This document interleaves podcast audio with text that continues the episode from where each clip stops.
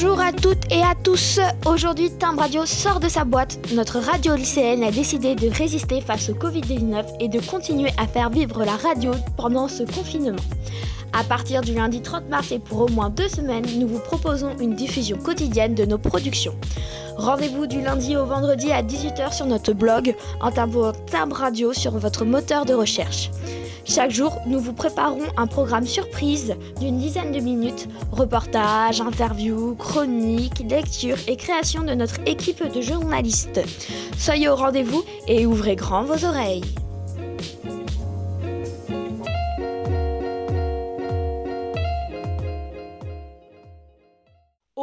Jour de ce vendredi 24 avril, une création originale d'une élève de terminale que vous commencez à bien connaître, Laura. Il s'agit d'une fiction écrite à l'origine en anglais dans le cadre d'un cours de LVA, langue vivante approfondie. Il est traduit et mis en voix par Laura elle-même, puis monté et mixé par Lucas. Par la suite, on retrouve également une nouvelle sélection du télétrottoir de Monsieur Vince sur la thématique de l'étonnement au temps du confinement.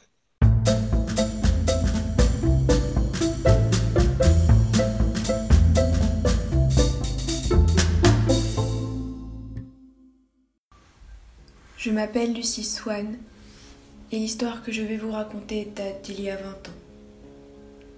Elle commença le jour de ma naissance, le 30 décembre 1818.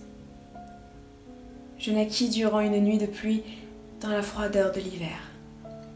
Mes parents, trop pauvres, n'avaient pas assez de vivres pour nourrir ma jeune mère qui venait d'enfanter.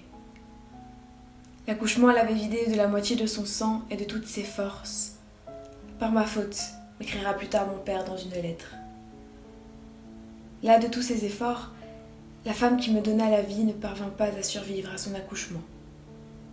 Mon père, qui je suppose l'aimait tendrement et n'ayant pas assez d'argent pour m'élever, m'emmena au château de Westfield Hall, où il m'abandonna.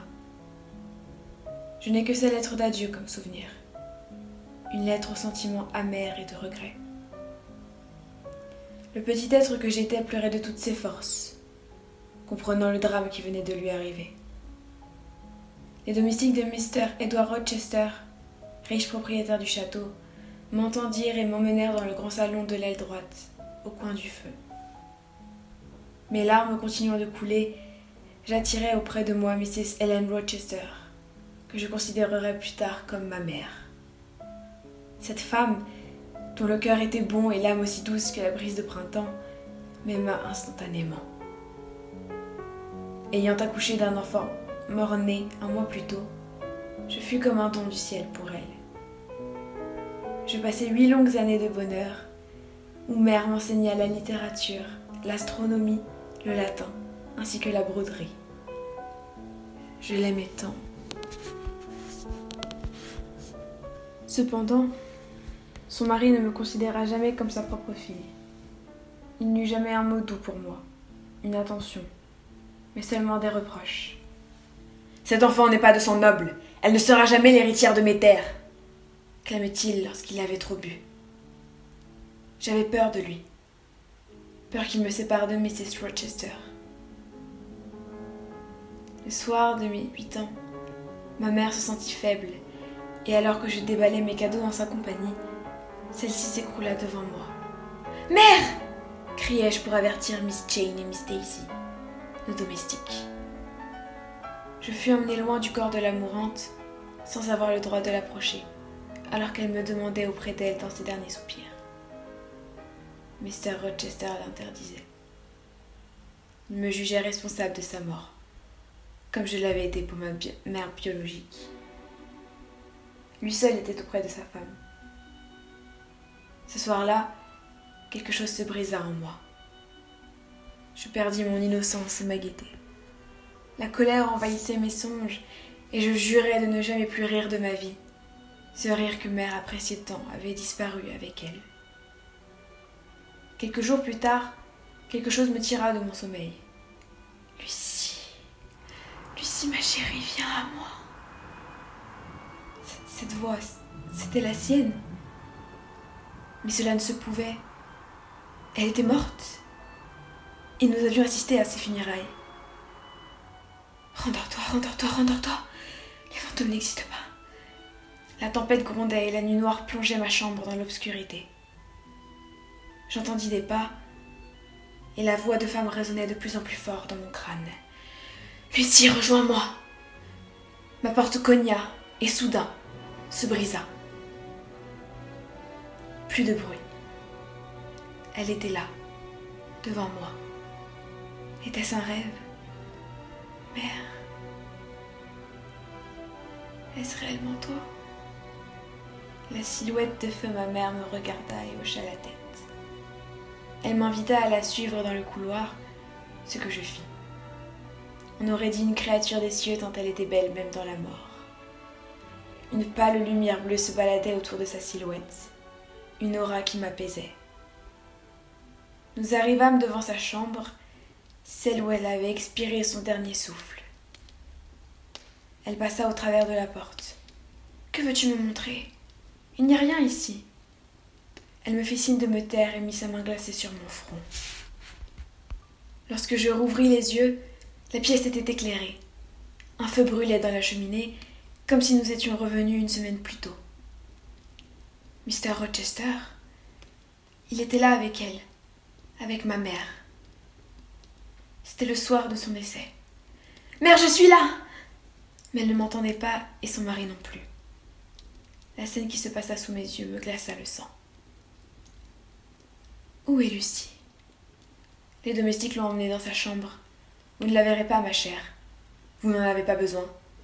Le seul qui compte à vos yeux est là. Comment pouvez-vous dire une telle chose? Laissez-moi voir ma fille, je vous en prie. J'ai besoin d'elle. Je me meurs. Je m'y oppose, mon amour. Elle n'est pas notre enfant. Vous êtes cruel. Faites-la venir. Je refuse. Notre enfant est mort-né. Vous ne vous en souvenez pas? C'était lui ma raison de vivre. Et il est mort. Pendant huit ans, vous avez passé vos journées avec la fille d'un pauvre paysan et vous m'avez délaissé. Huit ans. Je vous en supplie. Je peux lui dire au revoir.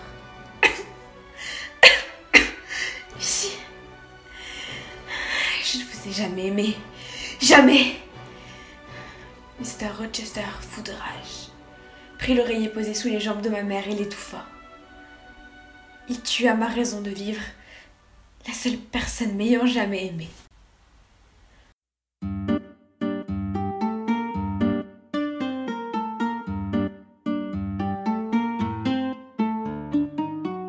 Chères auditrices, chers auditeurs, j'ai pour habitude de laisser cet espace d'expression à nos journalistes lycéens, car Tam Radio est d'abord leur média. Mais je ne peux résister à la tentation d'y mettre moi aussi mon petit grain de sel avec ce télétrottoir. Pour moi, c'est comme une fenêtre ouverte sur nos différentes façons de vivre le confinement et la crise actuelle liée au Covid-19. J'ai donc posé une simple question à ceux qui ont bien voulu y participer et je les en remercie. Y a-t-il quelque chose qui t'a étonné depuis le début du confinement? Cette émotion de base qu'est la surprise semblait avoir presque disparu de nos quotidiens, blasés que nous sommes dans cette société de surinformation et d'hyperconsommation. Les témoignages recueillis m'ont personnellement beaucoup intéressé et souvent touché. Je profite donc de nos émissions pour vous partager une petite sélection de ces étonnements au temps du confinement. Moi, ce qui m'a étonné déjà, c'est euh, la mesure même du confinement dans un premier temps, qui est assez spectaculaire, et euh, la façon dont, au final, les gens, enfin, dans une assez grande majorité, en tout cas autour de moi, euh, ont l'air de l'accepter euh, quand même de bon, enfin, plus ou moins malgré, mais bon, ils l'acceptent quand même assez bien pour l'instant, même s'il y a des agacements. Ce qui m'a aussi agréablement surpris, c'est que la solidarité que manifestent les gens envers les, tenants du service public, qui n'est pas habituel ces dernières années, il faut le dire. Donc, euh, c'est assez agréable d'entendre ce genre de choses en ce moment. Du coup, moi, une des choses euh, que j'ai qui, m'a surpris pendant ce confinement, malgré ou grâce à ce confinement, c'est que on a été obligé d'apprendre à vivre autrement et avec les restrictions euh, notamment de, de déplacement, euh, on a appris à, à, vivre dans le quartier où on était quand même depuis euh, septembre, donc un certain temps. Et donc on a pris connaissance de ce quartier alors qu'auparavant on n'avait jamais euh, circulé dans, dans les rues euh, attenantes. La bombe alors moi, ce qui m'a étonné euh, au début du confinement surtout, c'est euh, la rapidité euh, avec laquelle euh, le, on était, nous, humains terriens, capables d'agir ensemble au niveau mondial. En fait, la rapidité à avec laquelle, à laquelle les gens se sont retrouvés confinés chez eux, dans quasiment tous les pays en très peu de temps. Je me dire, mais c'est incroyable, en fait, on est, on est capable de se mettre tous d'accord, en fait, sur une situation au niveau, euh, au niveau mondial. Donc euh, voilà, cette espèce de, responsabilisation euh, qui, de, chacun, qui a été assez rapide, je trouve, et, et générale, qui m'a fait me dire que finalement, on n'était peut-être pas si individualiste et, et tourné sur nous-mêmes, euh, qui avait quand même une conscience collective très forte. Ça, c'est ce qui m'a étonné euh, positivement. La mobilisation des gens autour de tout un tas de solidarités. Les, les gens sont très créatifs, euh, très inventifs, et, puis qu'il y a, euh, malgré les tas de choses qu'on dit d'habitude, euh, des choses plutôt pessimistes, là, il y a vraiment de quoi être optimiste parce que les gens sont capables de se mobiliser euh, les uns pour les autres. Bah, par exemple, les, euh, les boulangers ou les pâtissiers qui font des gâteaux pour les emporter à l'hôpital. euh, Voilà. Et puis les, également les, gens qui mettent des petits papiers dans leur cage d'escalier pour proposer de faire des courses aux personnes qui peuvent pas se déplacer. Bah, je pensais pas qu'on le verrait à ce point-là. Je pensais que ça se ferait, oui, bien sûr, mais je pensais pas que ça serait une telle mobilisation. Moi, ce qui m'a le plus étonné, justement, c'est le fait de de pas être euh, très étonné, de pas euh, de, de que tout euh, que toute cette vie confinée, elle se mette en place euh, d'une manière euh, hyper naturelle, que il y a rien de il y a rien de, compliqué euh, dans, sa mise en place parce que vraiment euh, tout est allé euh, de, manière euh, très simple. J'ai pas eu l'impression d'avoir à me battre contre le fait de rester chez moi, de trouver des activités à faire, de c'est devenu assez naturellement euh, la vie normale. Et hier, je me suis rendu compte qu'on était le, le 21 avril et ça, ça m'a surpris parce que parce que c'est stupide comme date. On est toujours en mars en fait. Ça, il y a tout un mois qui a pas existé en fait. Enfin, si j'ai fait du carrelage, j'ai rangé chez moi, mais il y a, y a pas euh, tous ces jours n'ont pas vraiment existé. J'ai l'impression de pas vraiment avoir existé. C'est peut-être ça qui m'a le plus surprise.